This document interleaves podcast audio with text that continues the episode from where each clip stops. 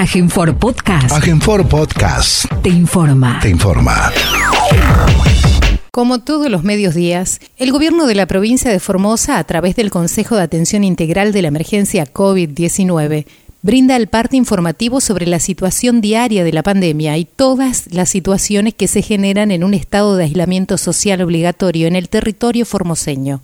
Luego de la lectura del parte diario, las autoridades provinciales responden las preguntas de los periodistas. Vamos a proceder a brindar el parte informativo número 202, correspondiente al día 28 de septiembre del 2020 del Consejo de Atención Integral de la Emergencia COVID-19, creado por decreto del Poder Ejecutivo Provincial número 100 del presente año. 1. En las últimas 24 horas, se han realizado 170 test de vigilancia y búsqueda activa de casos, arrojando uno de ellos resultado positivo a coronavirus. Dos, el caso positivo se trata de una mujer de 23 años de la ciudad de Clorinda, hija de la mujer reportada como caso positivo en el día de ayer, que se encontraba en aislamiento por ser contacto estrecha de esta última. Sus análisis de control dieron positivo a coronavirus, razón por la cual fue internada en el Hospital Interdistrital de la Contingencia COVID-19, que funciona en el Hospital Interdistrital Evita, presentándose eh, síntomas leves y buen estado general. Tres, en el día de la fecha hemos recibido los resultados serológicos de la mujer reportada como caso positivo en el día de ayer, que es residente de la ciudad de Clorinda y que según el interrogatorio sanitario realiza frecuentes viajes a la República del Paraguay. Estos análisis, cuyos resultados obtuvimos en el día de hoy, dieron positivo a IgG y a IgM. En breve, el doctor Mario Romero Bruno explicará qué significa esto. Esto indica que el contagio ocurrió hace más de una semana. Asimismo, el resultado positivo de la hija indica que existió contacto familiar durante este periodo y de acuerdo a la información brindada por esta joven, la misma trabaja como manicura prestando servicio a domicilio. Ante esta situación, estamos realizando una nueva investigación epidemiológica con rastreo y búsqueda activa de casos con eje en el barrio centro de la mencionada ciudad donde residen las pacientes en cuestión. Dada la relevancia de este punto, vamos a volver a leerlo. Decíamos entonces, punto 3, en el día de la fecha hemos recibido los resultados serológicos de la mujer reportada como caso positivo en el día de ayer, que es residente de la ciudad de Clorinda y que según el interrogatorio sanitario realiza viajes frecuentes a la República del Paraguay. Estos análisis dieron positivo a IgG y a IgM, lo cual indica que el contagio de esta persona ocurrió hace más de una semana. Asimismo, el resultado positivo de la hija indica que existió contacto familiar durante este periodo y de acuerdo a la información brindada por esta joven, la misma trabaja como manicura prestando servicios a domicilio en la ciudad de Clorinda. Ante esta situación, se está realizando una nueva investigación epidemiológica con rastreo y búsqueda activa de casos con eje en el barrio centro de la mencionada ciudad donde residen las pacientes en cuestión. Cuatro, informamos que entre los resultados negativos a coronavirus obtenidos en el día de la fecha se incluyen los 98 trabajadores que ingresaron desde la provincia de Salta en el día de ayer, quienes se encuentran realizando la cuarentena respectiva. Asimismo, informamos que en el día de la fecha no se reportan casos sospechosos en base a los criterios del protocolo COVID-19. 5. Los datos acumulados de la provincia al día de hoy son los siguientes. Total de casos diagnosticados 127. Total de casos recuperados 99. Casos activos 18, 17 de ellos asintomáticos. Fallecimientos por coronavirus en la provincia de Formosa 0.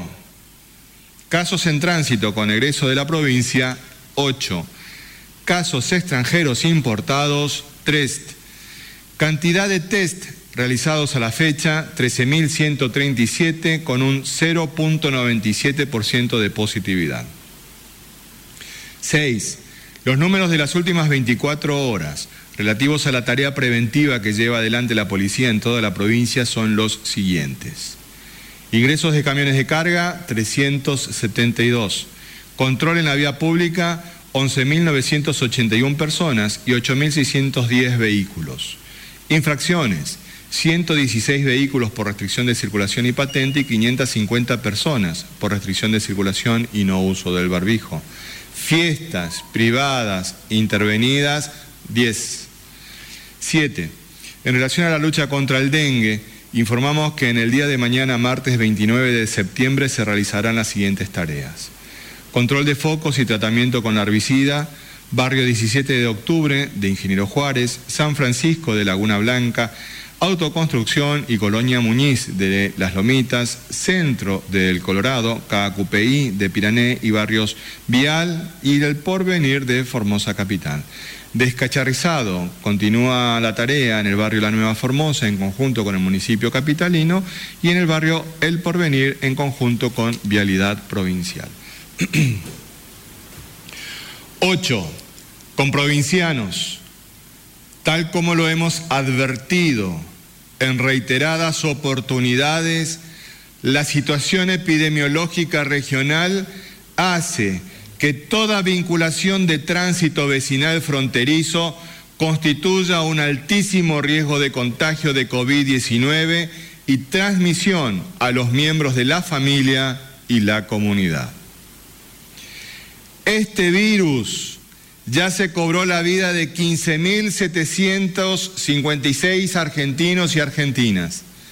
No sabe de límites, no sabe de fronteras, no sabe de explicaciones y mucho menos de sentencias judiciales. Solo necesita del contacto de dos personas que incumplan las medidas sanitarias preventivas para circular y poner en riesgo a toda la población. No hay margen para tibios, no hay margen para indolentes, no hay margen para irresponsables. Seamos firmes en la defensa de la vida de cada uno de los formoseños y de las formoseñas. No bajemos los brazos, más unidos que nunca, de atención integral de la emergencia COVID-19. En relación a la información económica de interés general, en el marco de esta pandemia, nuestro ministro de Economía, Hacienda y Finanzas, el doctor Jorge Oscar Ibáñez, nos brindará mayores precisiones. Doctor. Muy buenos días a todos y a todas.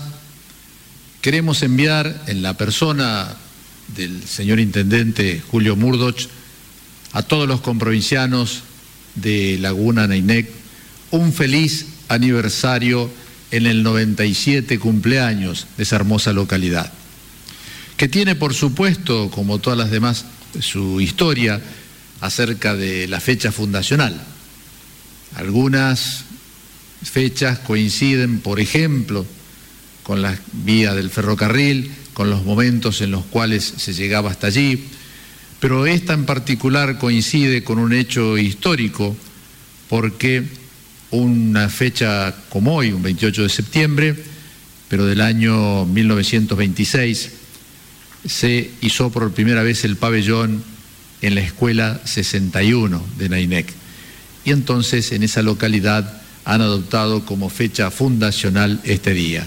Repito, un feliz aniversario a todos nuestros comprovincianos de Nainec. La inscripción abierta para el ATP 6 es a partir del día de hoy. Ya está publicado en el boletín oficial, está también publicado en la página de AFIP. A partir de hoy y hasta el 2 de octubre inclusive, pueden registrarse los empleadores que requieran asistencia del Estado para pagar sueldos, salarios de septiembre. Deben ingresar en la página de AFIP Allí dice programa ATP, asistencia para el pago de los salarios de septiembre. Recuerden que la ATP tiene para abonar el salario complementario del trabajador y también tiene la opción para los empleadores de obtener un crédito a tasa subsidiada para completar el salario del trabajador. Y con determinados requisitos, este crédito puede llegar a transformarse en un subsidio. El ATP5, que es el que está hoy en plena, digamos, que es el que transcurriendo las fechas de pago del ATP5, ya tiene más de 165 mil empresas que accedieron en agosto a este crédito. En cuanto a la cantidad de trabajadores del sector privado en agosto, son 1.760.000 trabajadores que están percibiendo su salario a través del ATP 5.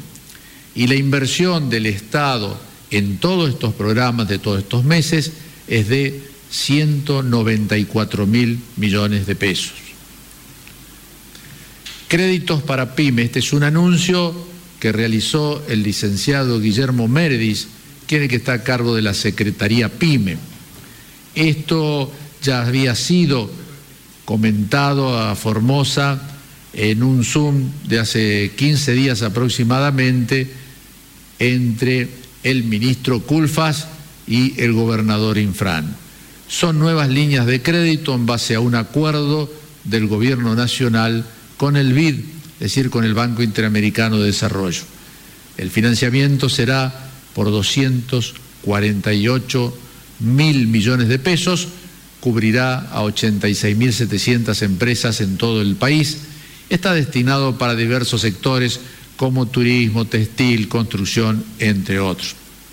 Desde nuestra provincia ya realizamos todas las gestiones, es decir, se firmó toda la documentación, la firmó el gobernador Infran y ya está en la subsecretaría, en la Secretaría PYME, de todo aquello que nos solicitaron para que nuestras pymes locales puedan acceder a este crédito a tasa subsidiada. Este crédito tiene un subsidio del Estado Nacional, un subsidio del BID y un subsidio del Banco de Formosa y de la provincia de Formosa. Creemos que prontamente van a estar operativos, así que este es un muy buen anuncio para las pymes locales. Nos despedimos con una imagen. Esto en primer lugar, tuvimos a través de las redes una, una discrepancia con, con cuántos años cumplen AINEC.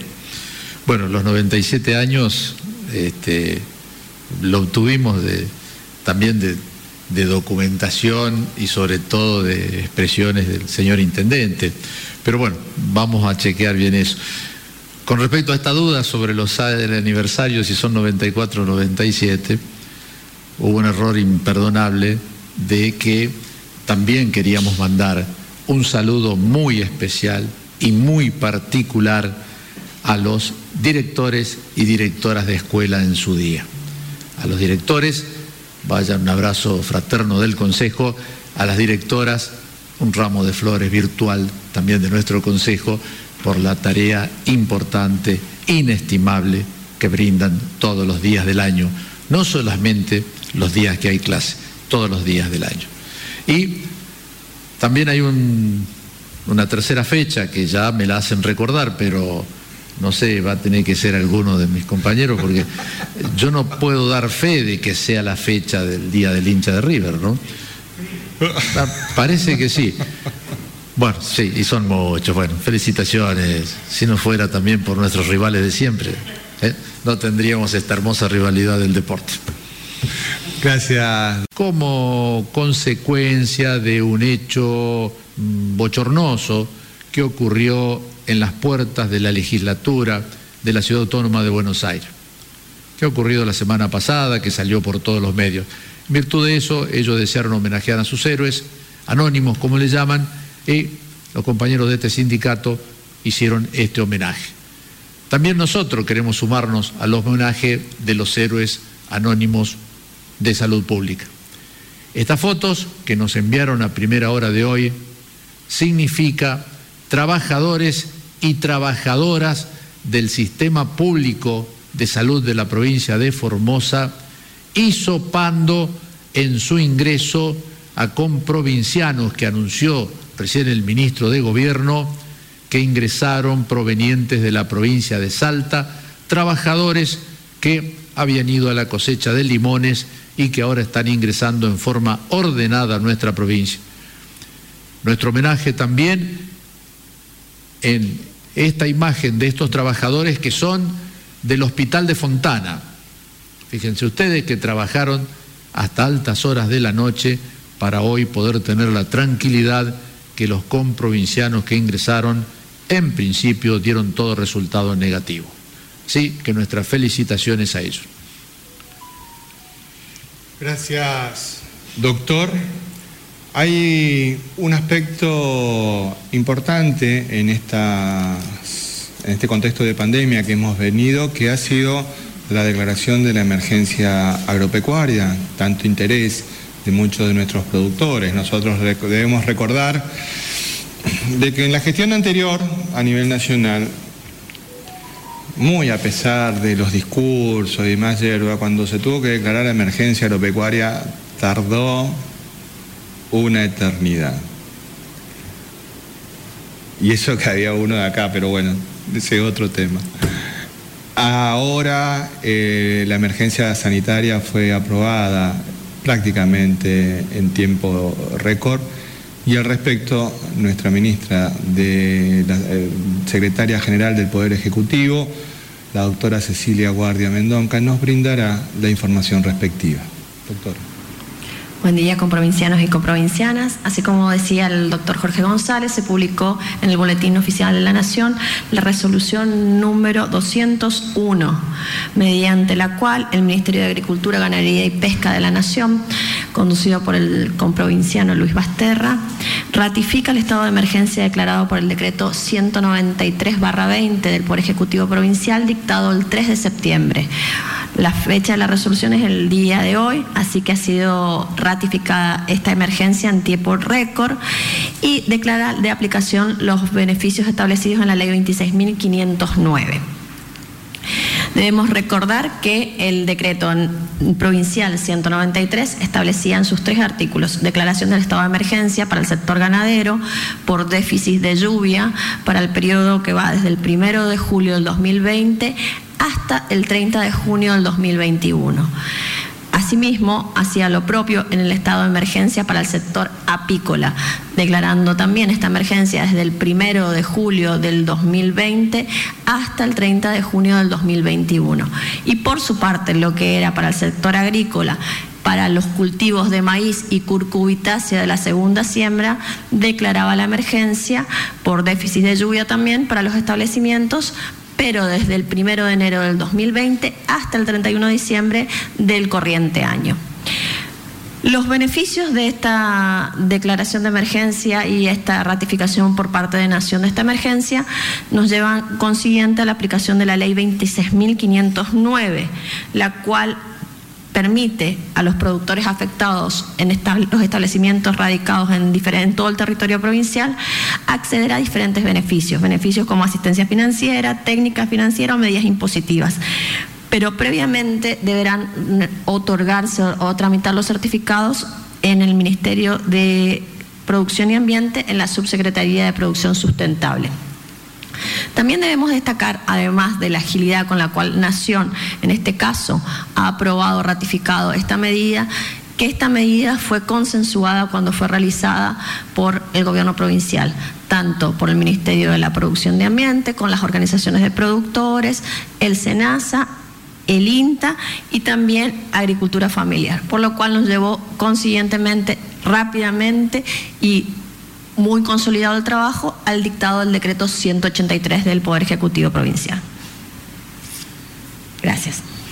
Gracias, doctora. El epidemiólogo, el doctor Mario Romero Bruno, nos contará, nos dará el parte del día de hoy, pero también nos va a explicar qué significa esto de los análisis serológicos que arrojaron resultado IgG e IgM positivo en la paciente que dio positivo en el día de ayer y que lo informáramos.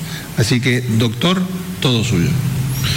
Bueno, con respecto a la evolución de los pacientes internados en el Hospital Interdistrital Edita, actualmente 18 con el ingreso del día de la fecha, dos únicamente se mantienen sintomáticos. Esta última paciente que ingresó en el día de hoy, una, una mujer de 23 años, manifiesta dolor de garganta y dolor de cabeza. Son dos síntomas característicos de, del COVID-19.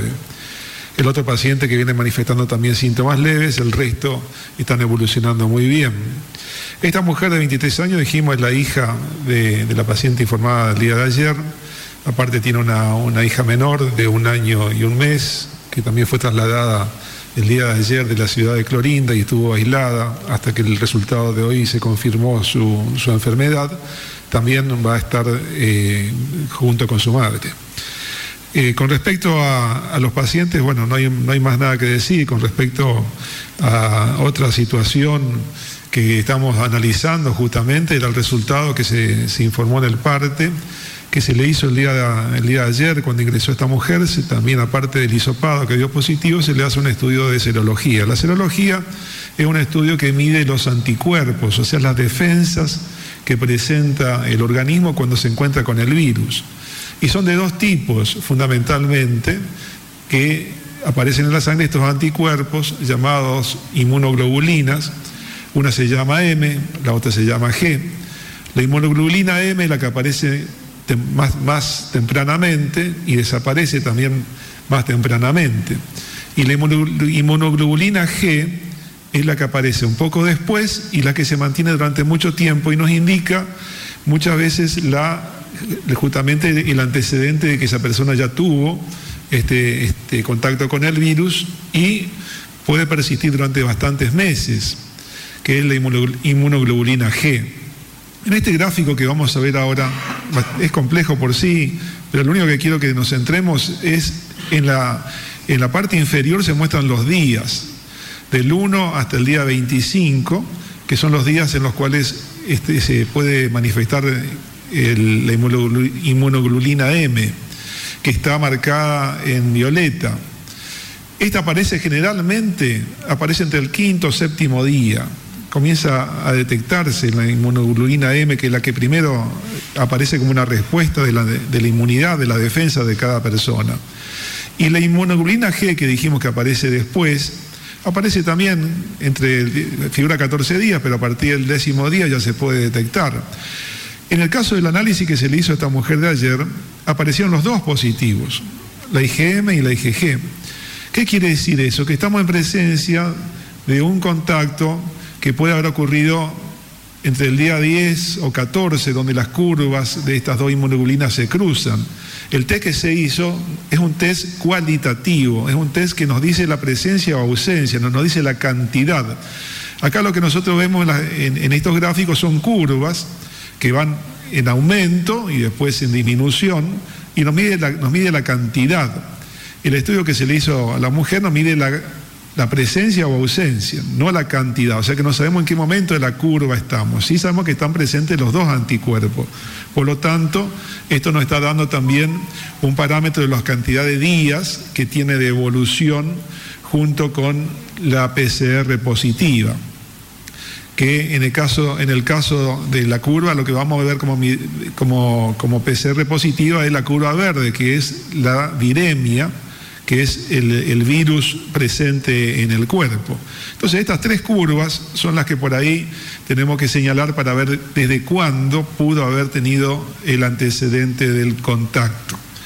Por otro lado, saber también que habitualmente una persona se convierte ya en, en infectante días previos, días previos a presentar síntomas, Inclusive esto se puede mantener durante toda su, eh, toda la presencia de la PCR, que pueden ser inclusive, dijimos, 14 días habitualmente, pero pueden ser de más días.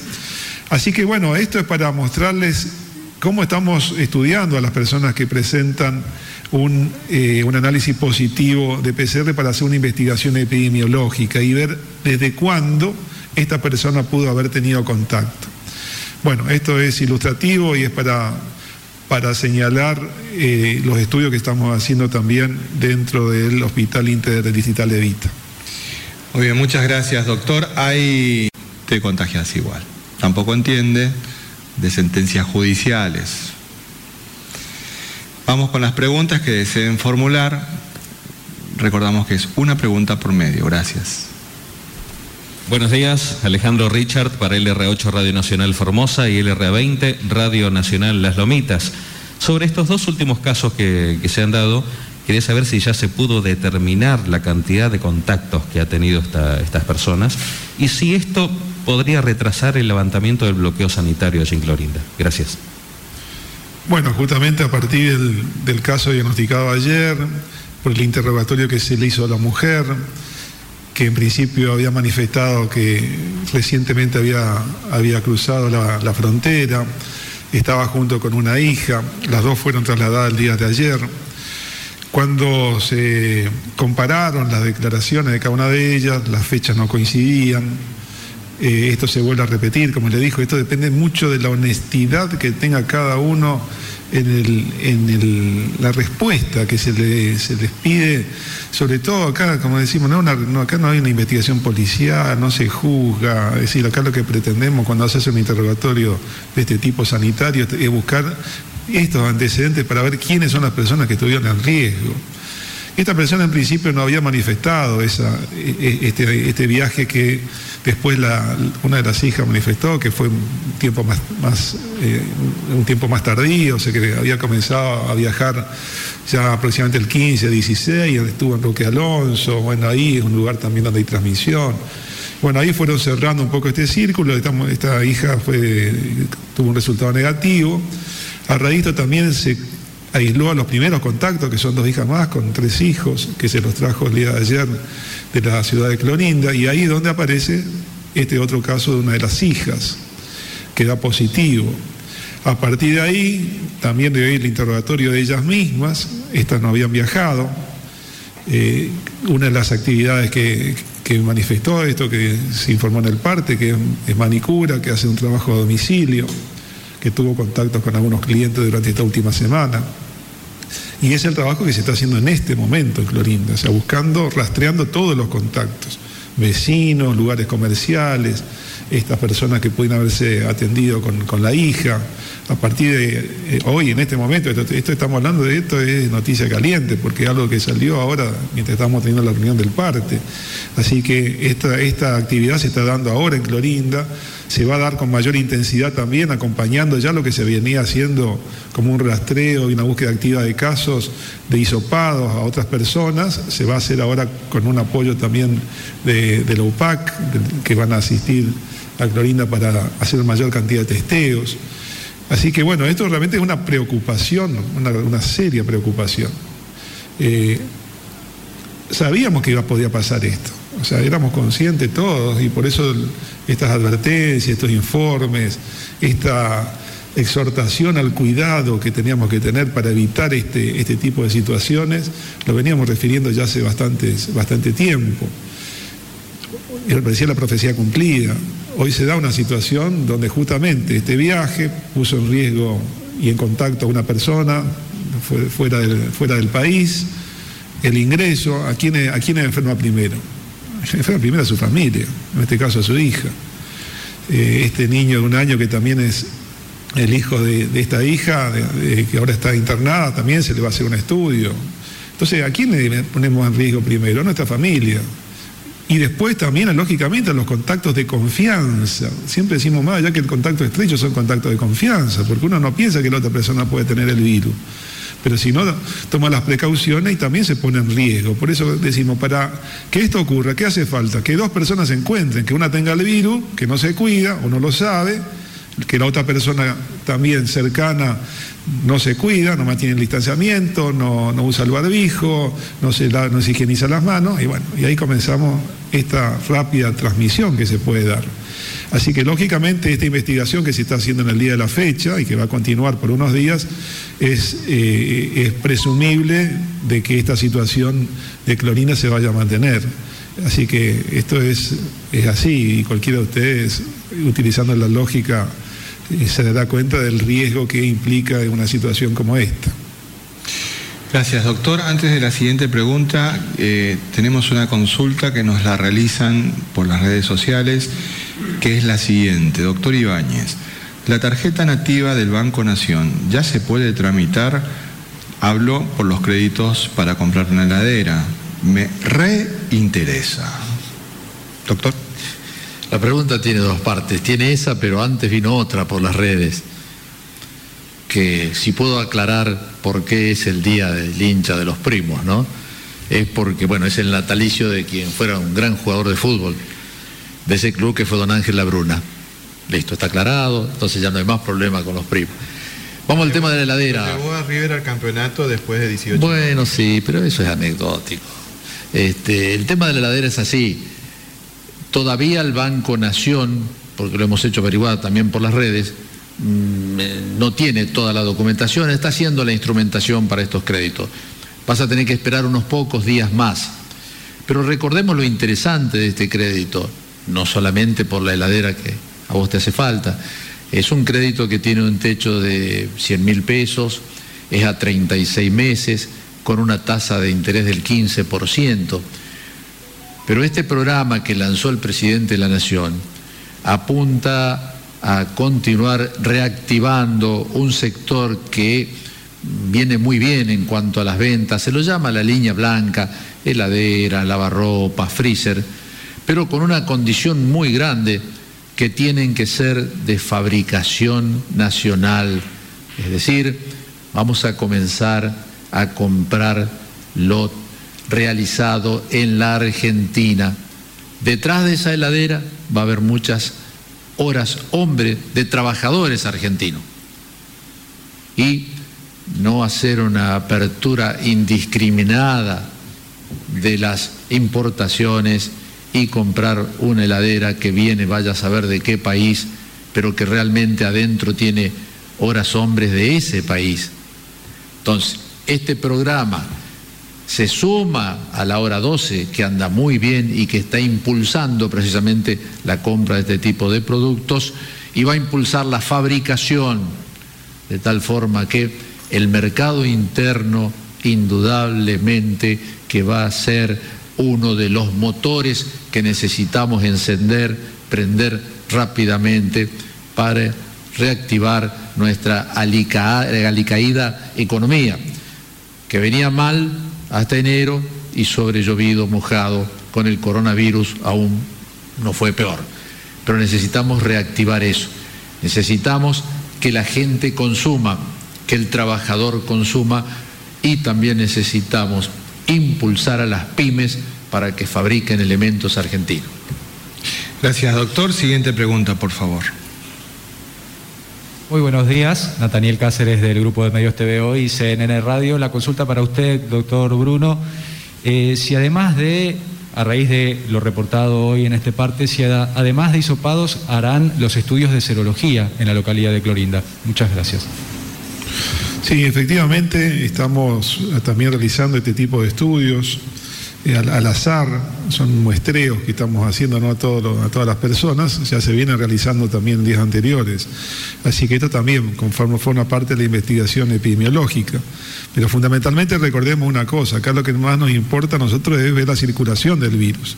Y la circulación del virus la tenemos con el diagnóstico de PCR. PCR es el único estudio hoy que nos indica la presencia del virus. Hay otro estudio que también ya se hicieron algunas pruebas y tiene muy buena, muy buena efectividad, que son un estudio de antígenos, que también estamos solicitando la compra de estos porque son estudios más rápidos. Así que cuando contemos con este otro método diagnóstico, también lo vamos a implementar porque nos da una rapidez con respecto al diagnóstico, que es el, estudio de antígenos. El estudio de serología, un estudio, como estamos viendo en el, gráfico, un estudio tardío, es para ver si tiene la cicatriz, digamos así, serológica, el, haber tenido contacto, pero no nos sirve para la acción, no nos sirve para los bloqueos, para el aislamiento. Así que bueno, lo más importante acá es continuar por ahora con la búsqueda activa, con el rastreo de los casos, que el rastreo es el interrogatorio, tuvo contacto, con quién, dónde, eh, y ese es el interrogatorio que hacemos en el rastreo y la detección con el estudio del hisopado nasofaringio. Esto tarda entre 24 horas, habitualmente ahora se está tratando de justamente con la cantidad de estudios que se están haciendo de priorizar este tipo de investigaciones. Así que en el transcurso de las próximas 24 o 48 horas tendremos también un panorama realmente más real de esta situación. Entendemos la preocupación de nuestros comprovincianos de Clorinda que están haciendo una serie de preguntas. El, el objetivo del brindar la información de la manera en que la brindamos es que todos tengamos la misma información. Negar la realidad es abrirnos a cometer el peor de los errores, porque lo que está en riesgo es la vida y la salud de cada uno de nosotros, pero también de las personas que amamos. Y tampoco vamos a brindar la identidad de ninguna persona, jamás este Consejo brindó la identidad de ninguna persona. Esa no es la actitud que debemos tomar. La actitud que debemos tomar es asumir esta realidad con compromiso, con responsabilidad, para cuidar nuestra salud, la salud de quienes amamos, en definitiva la salud de toda la comunidad. Siguiente pregunta, por favor. Muy buenos días, Hernán Salinas para el Diario de la Mañana de Radio Vida 102.3. La consulta a quien corresponda ante la situación de nuevos casos casi diariamente y la posible circulación viral, ¿tienen previsto habilitar nuevos centros de alojamiento en Clorinda? Y si esto es así, ¿cuándo estarían disponibles? Muchas gracias. Estamos trabajando en ello en este preciso momento. En el parte del día de mañana hemos de brindar más información al respecto. Agradecemos nuevamente la pregunta de su medio. Buenos días, Ariel Gay para C3 Noticias, doctor Mario Romero Bruno. Eh, en cuanto a, estos datos que usted brindó de Clorinda, eh, ¿existe con estas, con los datos que usted brindó, existe la posibilidad de que haya circulación comunitaria? Y si hay algún tipo de, de teléfono o lugar donde pueden acudir aquellas personas que tuvieron contacto con eh, la manicura que ustedes mencionaban en el parte. Gracias. Bueno, justamente esto es lo que pretendemos establecer. Eh, primero saber a cuándo nos referimos si decimos que hay circulación comunitaria o transmisión comunitaria. Es cuando detectamos una persona que no ha tenido un antecedente de viaje o un contacto estrecho con una persona positiva. Entonces, cuando se hace un diagnóstico de una persona que no, encontramos ningún nexo, ninguna conexión con un caso confirmado o con un antecedente de viaje, podemos inferir, podemos referir de que esa persona se contagió en cualquier otro lugar. Entonces, en ese caso ya hablamos de transmisión comunitaria. En este caso estamos teniendo estos diagnósticos de contactos estrechos, entonces, o con antecedentes de viaje. Entonces, en estos casos todavía no se puede referir a esa situación. Es la que de acá en más, en los próximos días, vamos a tener un diagnóstico más, más preciso de la situación. Siguiente pregunta, por favor. Buenos días, Omar Guzmán para Radio Universidad Nacional de Formosa. Ministro González, trasladarle una inquietud, consultas, sobre todo, eh, que es acerca de las fiestas privadas, de las fiestas clandestinas, mejor dicho, que se detectan muchos eh, durante los fines de semana, sobre todo. Quería consultarle con respecto a las denuncias al 911, si es que se atienden a todas las denuncias o hay otros casos que este, no. Le comento esto por la consulta de la gente en las redes sociales, que hay llamados que atienden y otros que no. Gracias. Bueno, hay dos aspectos de la, de la pregunta que me parece importante y relevante eh, señalar.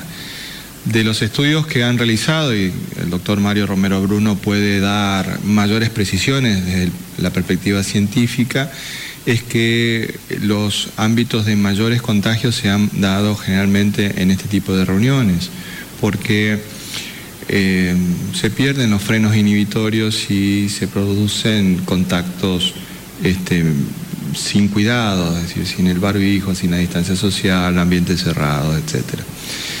Con relación al 911, es una, una plataforma de comunicación rotativa tenemos eh, muchas personas que están en el área de operadores, es decir, los que reciben el llamado telefónico.